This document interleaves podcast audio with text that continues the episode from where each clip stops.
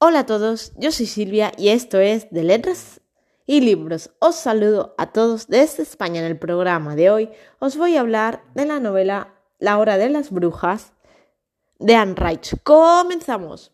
Esta novela tiene 1261 páginas y pertenece a la trilogía La hora de las brujas compuesta por la voz del diablo y tantos, pero yo ahora os voy a hablar solo de la hora de las brujas. Y esto es una saga, os voy a decir que es una saga porque es que en 1261 páginas que empieza en Escocia en la Edad Media hasta el 1990 y algo, no recuerdo exactamente la fecha, es que son muchas fechas, muchas páginas, muchos protagonistas, entonces recordar cada detalle es un poco mucho, es un poco muy complicado, es un poco mucho complicado, por decirlo de alguna forma, porque son muchísimos, muchísimos datos. Entonces, como digo, esto empieza en Escocia con una chica, con una mujer que tiene una niña que invoca a un ser. Y a partir de ahí se va tejiendo toda la historia y la saga familiar de las brujas Mayfair, que como he dicho, llega hasta Rowan, que sería la protagonista,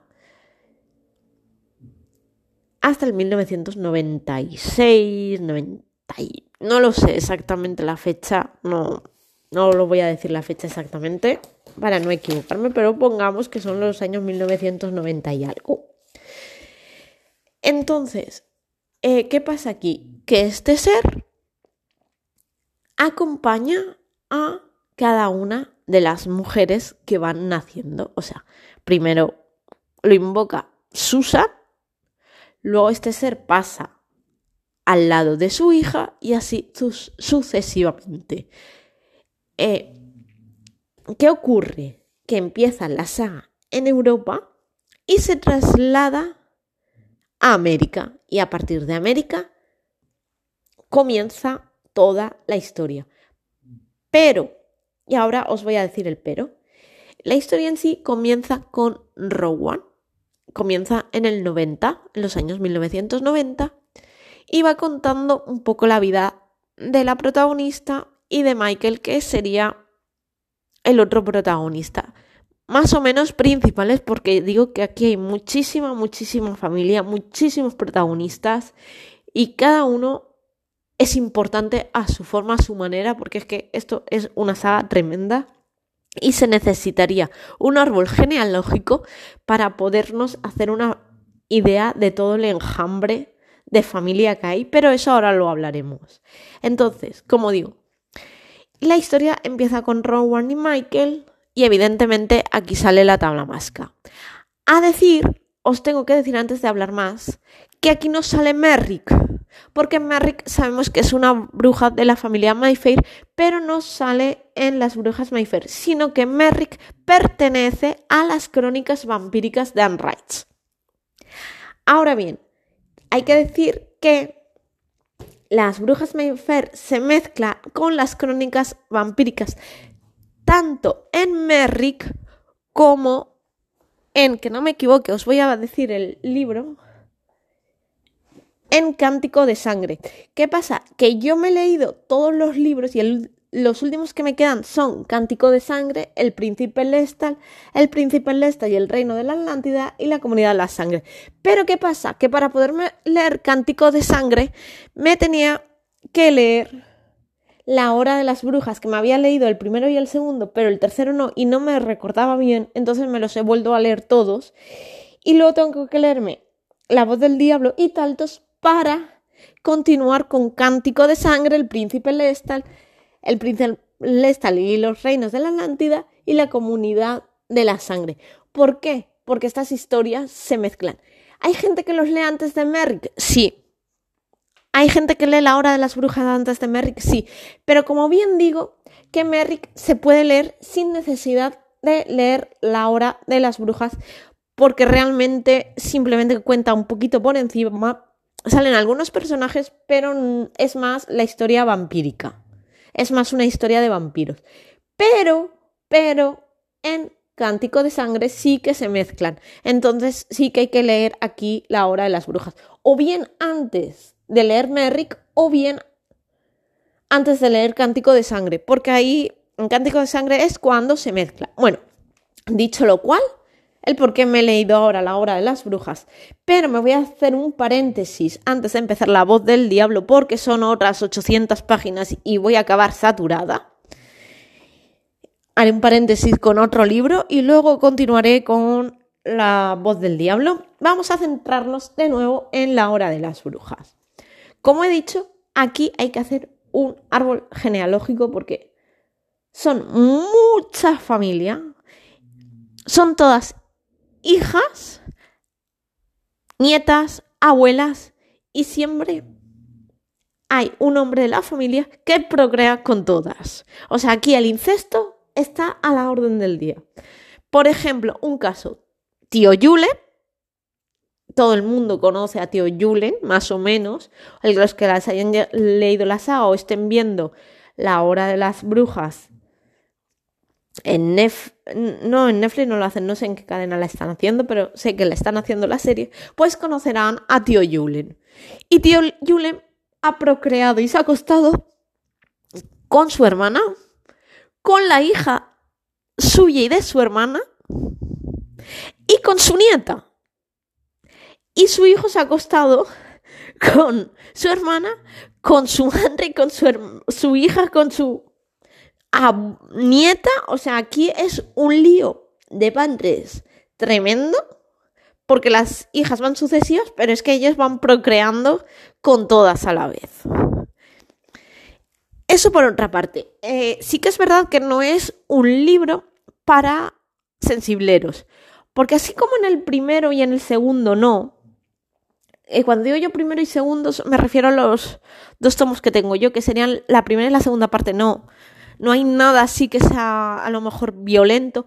En el tercer tomo, que sería la, tercera parte del libro, sí que hay escenas violentas que a lo mejor pueden dañar la sensibilidad de algunas personas, pero bueno, no, no es que sean muy violentas.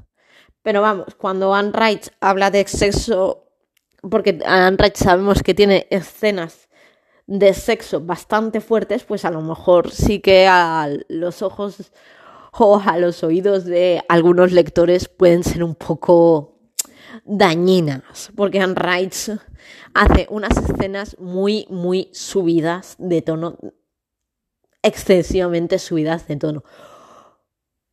Pero, como digo, esto pasa ya en la tercera parte de Las Brujas My Fair.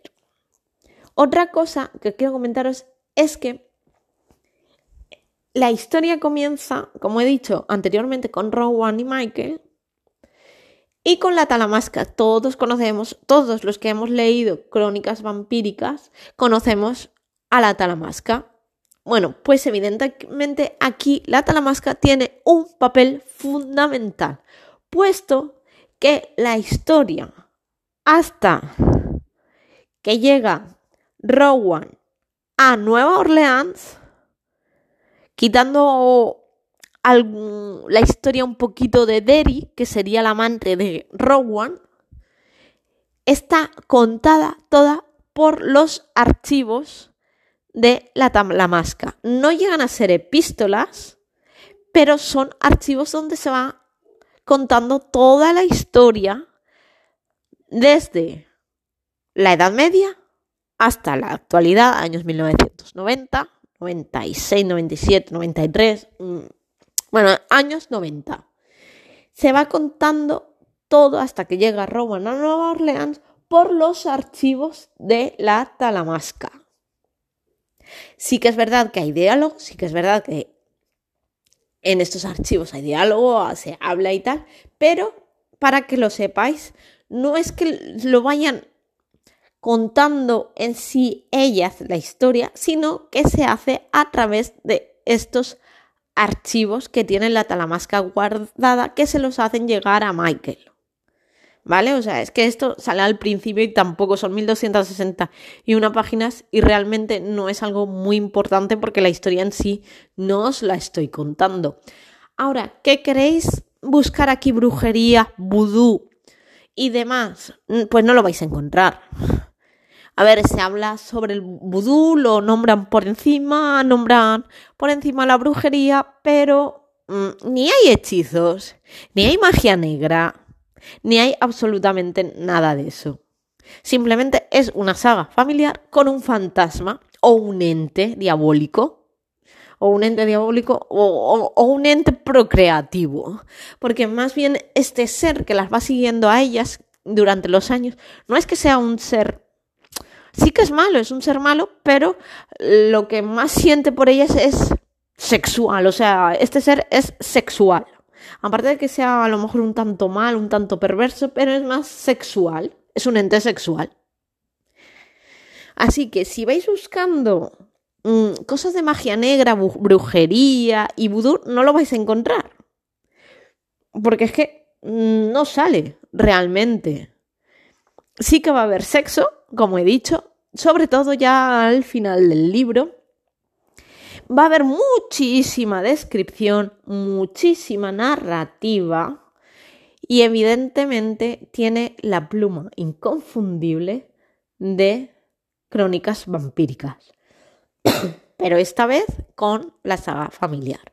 Y es que es densa, como he dicho, es muy, muy densa. Entonces, esta lectura hay que tomarla con calma. Porque como ya he dicho, son 1200, el que, tomo, que tengo yo son 1261 páginas y creo que más o menos en los libros de bolsillo, en otros libros que hay estarán los 1200, pues, son muchísimas páginas rondará por más o menos así. Entonces, estos libros hay que tomárselos con calma, porque tienen mucha descripción, porque son muy lentos. Ya la forma de, describir de Anne se caracteriza por ser pausada. A lo mejor no lo notamos tanto en crónicas vampíricas, sí en entrevista con el vampiro porque es más lento, pero este es lento. La hora de las brujas es lento, es tranquilo, se lo toma con calma. Pero claro, es que para escribir una obra tan densa, pues es normal que vaya así. O sea, no vas a describir una saga familiar tan larga en un solo tomo eh, deprisa. Es que es imposible, y más cuando son tantos años lo que se está describiendo tienes que hacerlo de una forma tan tranquila como lo hace ella. Y estos libros, bueno, este libro concretamente, no os voy a hablar de La voz del diablo ni de tantos porque aún no me los he leído, pero este libro se caracteriza por esa atmósfera que crea Anne Rice en Crónicas Vampíricas. Esa atmósfera oscura, fría, sobrecogedora que te atrapa, que te envuelve y te fascina. Porque la atmósfera que ella crea es fascinante e increíble. O sea, es lúgubre, es oscura, es apasionante y te atrapa y no puedes dejar de leerlo. O sea, lo que hace en este libro es increíble. Como os digo, si lo vais, si no lo habéis leído y lo vais a leer porque estáis interesados en la serie o queréis conocerla, estos libros de La hora de las brujas, tomároslo con calma. O sea, saber que os lo tenéis que tomar con calma porque es muy largo. Son muchísimas páginas y va calmada. A mí, personalmente, me ha gustado muchísimo. Me ha gustado muchísimo, la verdad es que sí. No tengo nada que decir en contra, aparte de que es largo. Lo único que puedo decir en contra de que son 1261 páginas y me lo he tenido que tomar con calma. Pero aparte de eso, perfecto. O sea, a mí me ha encantado, me ha maravillado. Claro, que decir que Anne Wright, todo lo que yo me he leído de ella, de crónicas vampíricas me ha gustado muchísimo. No puedo decir lo mismo de La Bella Durmiente, El despertar de la Bella Durmiente, porque esos libros son demasiado demasiado eróticos, o sea, son demasiado sexuales. O sea, esos libros tengo que decir que no, no son para mí. Sí que es verdad que el primero me lo leí, pero demasiado, es demasiado brutal. No, aquí no pasa eso, por suerte. No, no estamos hablando del nivel de perversión que tiene el despertar de la Bella Durmiente. Las escenas de sexo no son tan pervertidas ni tan duras, no, ni muchísimo menos. O sea, por eso estar tranquilos. Si alguien ha leído eh, El despertar de la Bella Durmiente, que sepáis que esa perversión en las brujas Mayfair no la vais a encontrar, por suerte. Pero bueno, Así que vamos a encontrar eh, esa belleza, esa pluma que encontramos en Crónicas Vampíricas. Bueno, pues hasta aquí el programa de hoy. Espero que os haya interesado, que os haya gustado y que esto os haga querer leer las Brujas My Fair y empezarla con la hora de las brujas. Me despido de vosotros deseando un feliz domingo. Saludos feliz semana y hasta el próximo programa.